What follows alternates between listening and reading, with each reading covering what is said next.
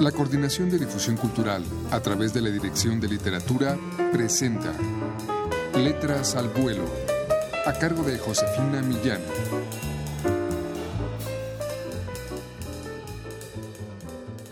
Ricardo se revolcaba sobre la tierra, entre las hierbas rotas y las piedras del camino, luchando sin ruido contra el relámpago de dolor que se había incrustado en su carne y le roía las entrañas tratando desesperadamente de tapar el agujero con los dedos y evitar que se le siguiera tirando la vida.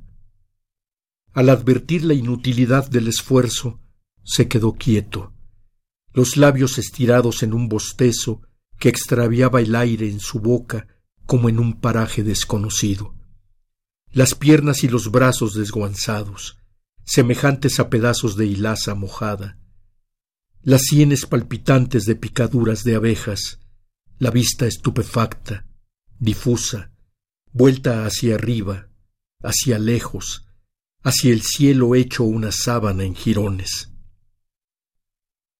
Un gajo de luna disminuía abnegadamente la penumbra de la noche.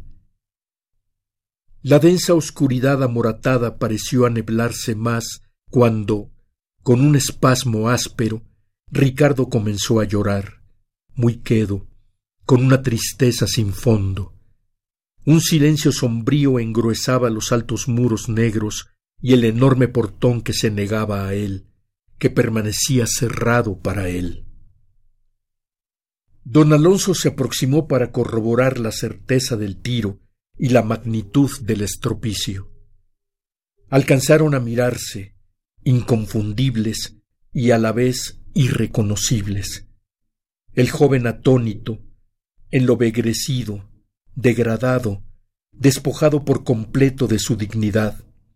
El viejo imponente, hostil, henchido de repudio, de rencor, obcecado en cumplir la sentencia, el castigo.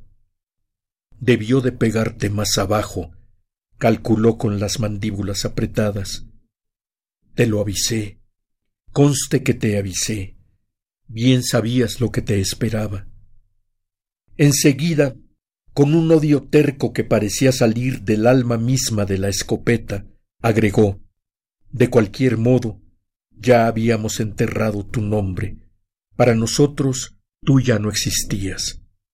Y lo contempló larga, obstinadamente, sin parpadear, balanceando despacio el peso de su sombra. Si vuelves, no me temblará el pulso para matarte. Le previno aquella tarde en que lo llevó a rastras hasta las puertas de la hacienda y lo arrojó fuera sin compasión, que se largara a donde no supieran nunca más de él. Para ellos, desde ese instante estaba muerto. Su impasible rostro de ídolo se hallaba encrespado y su voz, tajante y recia, sonaba precaria y consternada a pesar de su determinación. De nada te valdrá ser quien eres. Te mataré igual. Te arrancaré el mal de cuajo si insistes en causarnos daño. A como lugar, te sacaré de encima esa enfermedad que se apoderó de ti, que deshonró a mi hija, que llenó mi casa de vergüenza. No me obligues, Ricardo. Mejor no vuelvas.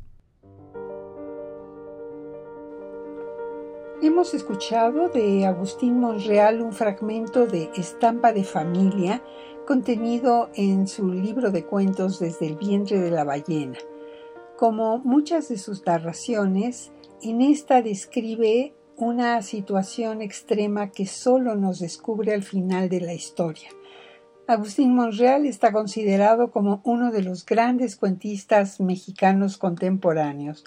Es autor de siete libros de cuentos, seis de poesía, cuatro de varia invención y tres de minificción como buen amante de la brevedad. Adquieran ustedes el disco de voz viva con tres de sus cuentos en todas las librerías universitarias o llamando al 56 22 6202. Por su atención, muchas gracias.